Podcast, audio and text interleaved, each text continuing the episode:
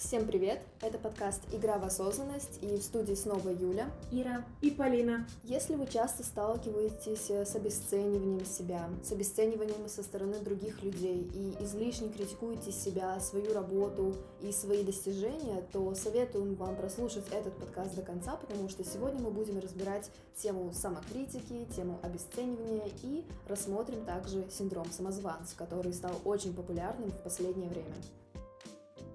Обесценивание — это один из э, видов манипуляции, о которых мы уже говорили ранее. Это когда человек как-то занижает э, достижения другого, высмеивает их. Как правило, к этому прибегают люди с низкой самооценкой, чтобы как-то на фоне других э, возвыситься и выглядеть лучше. Очень часто люди обесценивают других совершенно неосознанно. Потому что в детстве родители очень часто учат детей не хвастаться, не выделяться на фоне других, не злорадствовать над другими из-за своих достижений или заслуг. Поэтому, когда мы вырастаем, мы стараемся сравнять всех окружающих нас людей и не позволяем никому выделиться на фоне нас или кого-то другого. Зачастую люди делают это для самих себя, для того, чтобы не чувствовать себя ущербно и не понижать и без того довольно низкую самооценку. Вообще, я недавно прочитала очень интересную статью, где тоже выдвигалась теория, почему люди обесценивают, и один из аспектов — это то, что победы мимолетны, а неудовлетворенность длительна. То есть, если человек идет к какой-то своей цели, и ему не удается достичь успеха, он может сказать, да я так и планировал, да вообще мне это было не важно, и вообще бог оно с ним. Таким образом, человек будет пытаться как-то нейтрализовать свою неудачу, чтобы не чувствовать себя ущербным по отношению с тем, что, допустим, у кого-то это получилось, он скажет, да нет, я просто не хотел, делал на отвали и нормально. У меня есть подружка из школы, которая очень усердно работала и благодаря этому смогла сейчас переехать в Финляндию. Она учится там уже на протяжении полутора лет и планирует там дальше оставаться. И как-то мы с ней обсуждали тему, как вот она всего этого добилась. Она говорит, да, я работала усердно, но есть люди, которые говорят, ой, как тебе повезло. Она такая, да мне не повезло, я просто пахала, и как не в себя, я там не спала ночами, учила финский язык, поэтому я смогла добиться то, чего я хочу, а не мне повезло. И зачастую, когда люди вот так вот говорят, ты там добился чего-то только благодаря удаче, они не понимают, насколько это может быть обидно, для человека, который правда старался и прикладывал усилия, чтобы чего-то достичь. Я думаю, вообще каждый из нас в жизни сталкивался с тем, что обесценивали каким-то образом его достижения или то, что он считает для себя чем-то важным. И мы все, наверное, слышали фразы, ну вот, да, сегодня ты такой молодец, сделал столько дел, а вот я вообще-то сегодня, не знаю, спас мир на самом деле ты не спал до трех ночи, а я не спал до пяти утра. Да, вот я очень часто с этим сталкиваюсь, на самом деле, иногда даже со стороны родителей или со стороны близких, и они этого не понимают. Я стала говорить людям о том, что мне неприятно, потому что иначе люди действительно не замечают за собой то, что они как будто пытаются даже хвастаться тем, что они там меньше спали или больше за сегодня сделали и больше устали.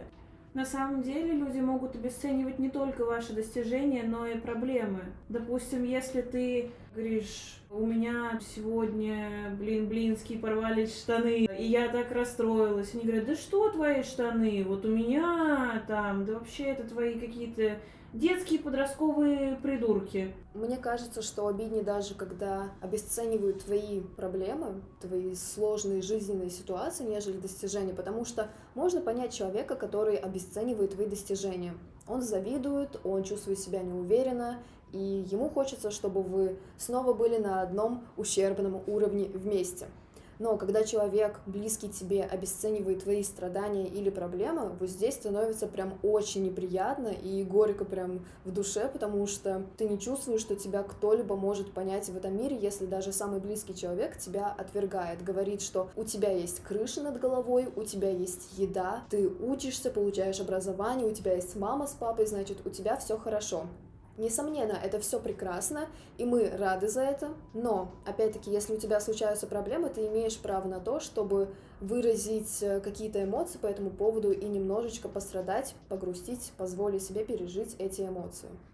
Тебе очень плохо, грустно, иди погуляй, или помой посуду, или займись чем-нибудь по дому, и все пройдет. Для каждого просто масштаб э, проблем совершенно разный, и кого-то может ранить э, то, что ему, не знаю, условно не уступили место в метро, а для кого-то это должно произойти что-то очень-очень страшное, чтобы вот как-то его задеть, и поэтому как раз-таки люди так и поступают.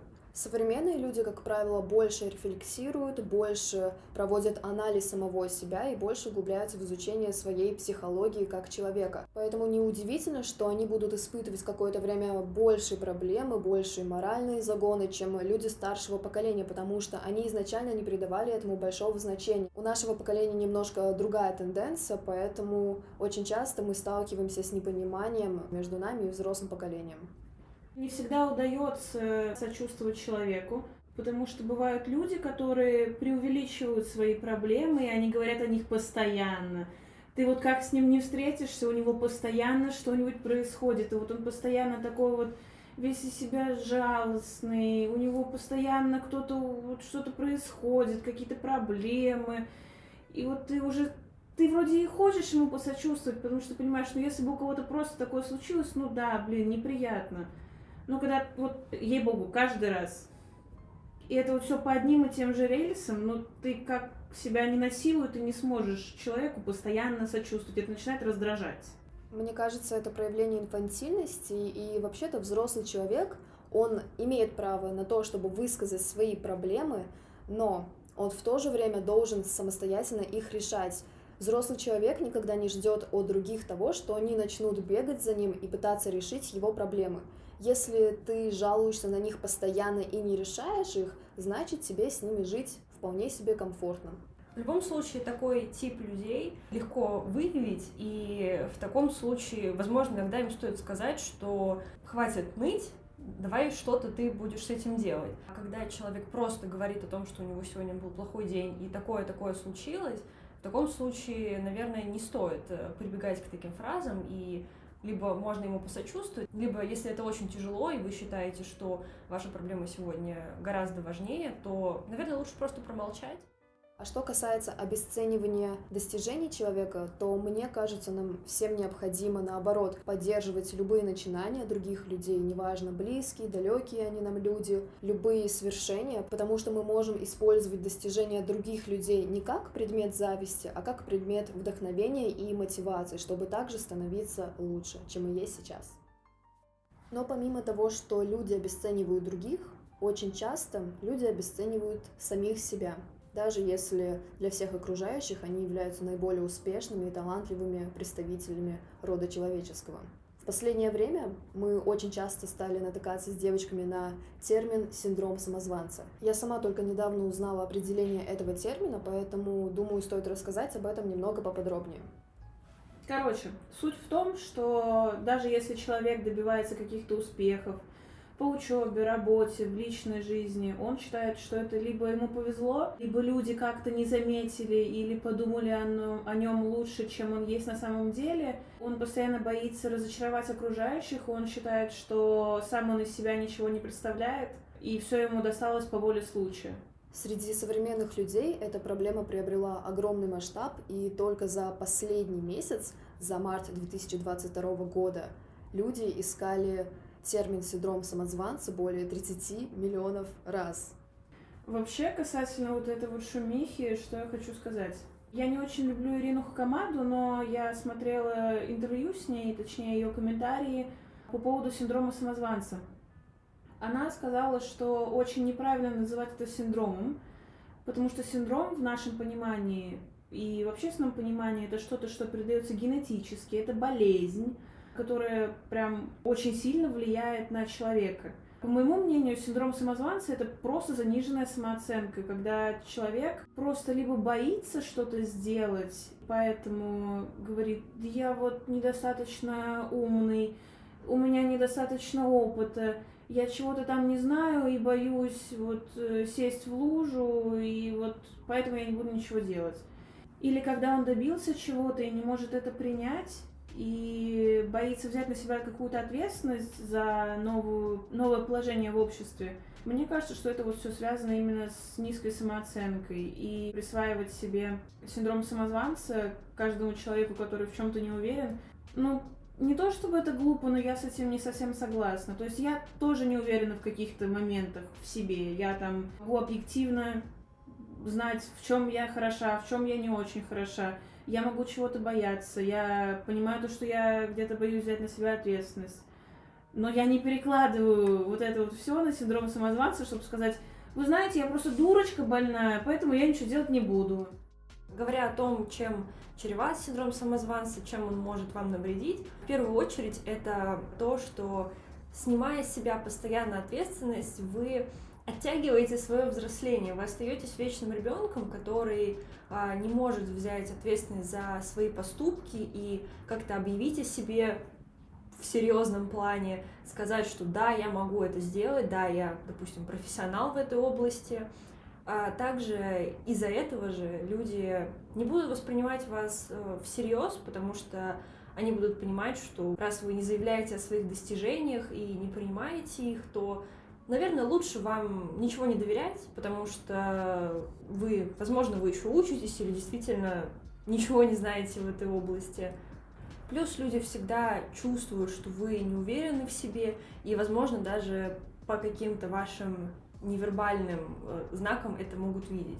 И, конечно же, синдром самозванца опасен тем, что вы всегда находитесь в своей зоне комфорта и не пробуете что-то новое, потому что боитесь, что вы с чем-то не справитесь или что-то не сделаете так, как это нужно.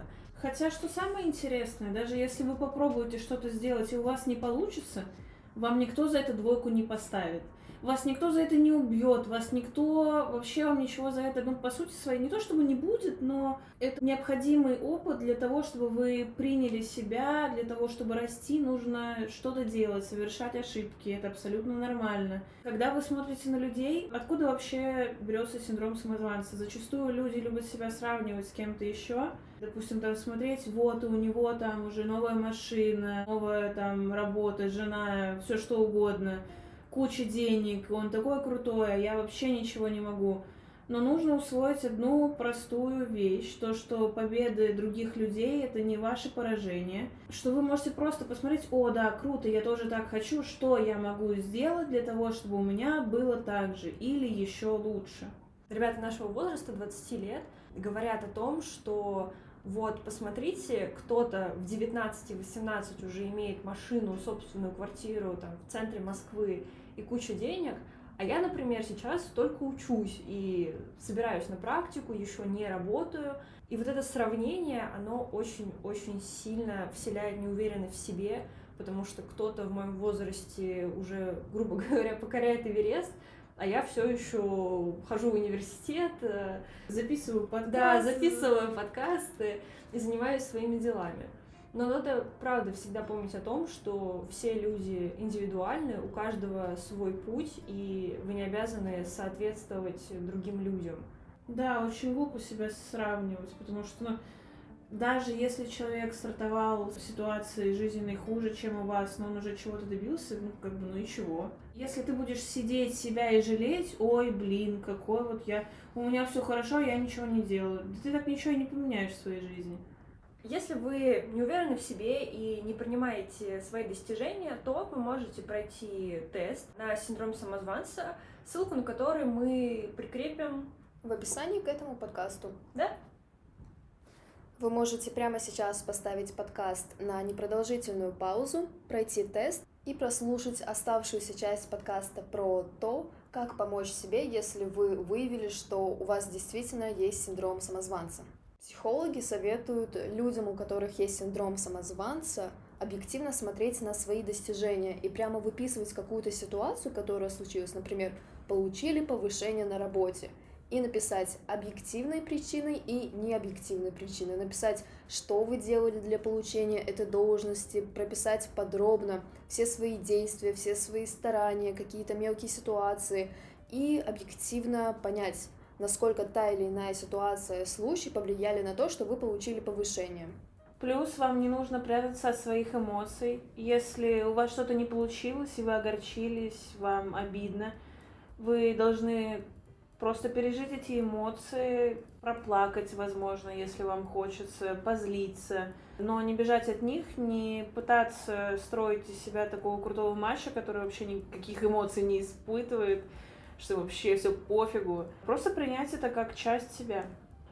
Тем не менее, лично я считаю, что удача имеет место быть в любых достижениях, и в этом нет ничего плохого, потому что действительно, если мы посмотрим на какие-то огромные всепланетные достижения большого масштаба, то мы увидим, что и обстоятельства, и удача иногда играли человеку на руку. То есть действительно есть фактор того, что ты можешь оказаться в нужном месте, в нужное время, познакомиться с нужными людьми. И я не думаю, что даже если человек достиг чего-то благодаря своей удачливости, нужно его за это гнобить, и нужно гнобить себя.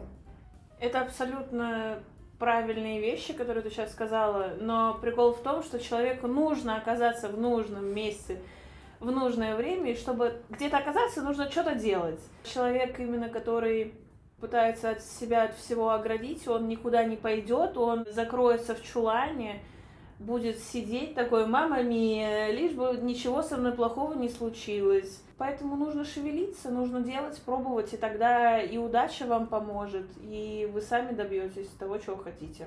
Выходить из зоны комфорта очень важно, но, конечно же, не в ущерб себе, э, не делать то, что противоречит вашим моральным принципам. Да, насиловать себя тоже не Да. стоит.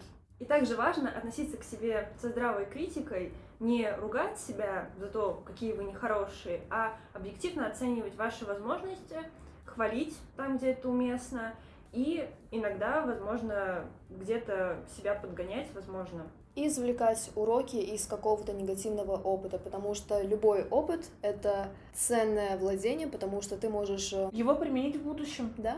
Важно помнить о том, что ваши достижения важны, и вы имеете право ими гордиться и говорить о них другим людям, когда это уместно, разумеется.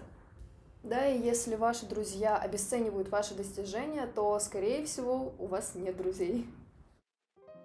Если вы что-то хотите попробовать или сделать, не слушайте никого, пробуйте и делайте. Лучше сделать и сожалеть о том, что вы сделали, чем не сделать и сожалеть о том, что вы чего-то не сделали. Говорю вам со своего личного опыта. Любите себя, делайте, что хотите. Главное, старайтесь и прикладывайте усилия, тогда вас точно ждет успех. Всем спасибо за прослушивание. Это был подкаст «Игра в осознанность». И до новых встреч! Пока-пока! Покасики! Не забудьте подписаться на нашу группу ВКонтакте. Подкасты появляются в первую очередь там. Мы каждый день публикуем классный контент, стараемся делать группу наиболее интересной и познавательной. Поэтому ждем вас всех там.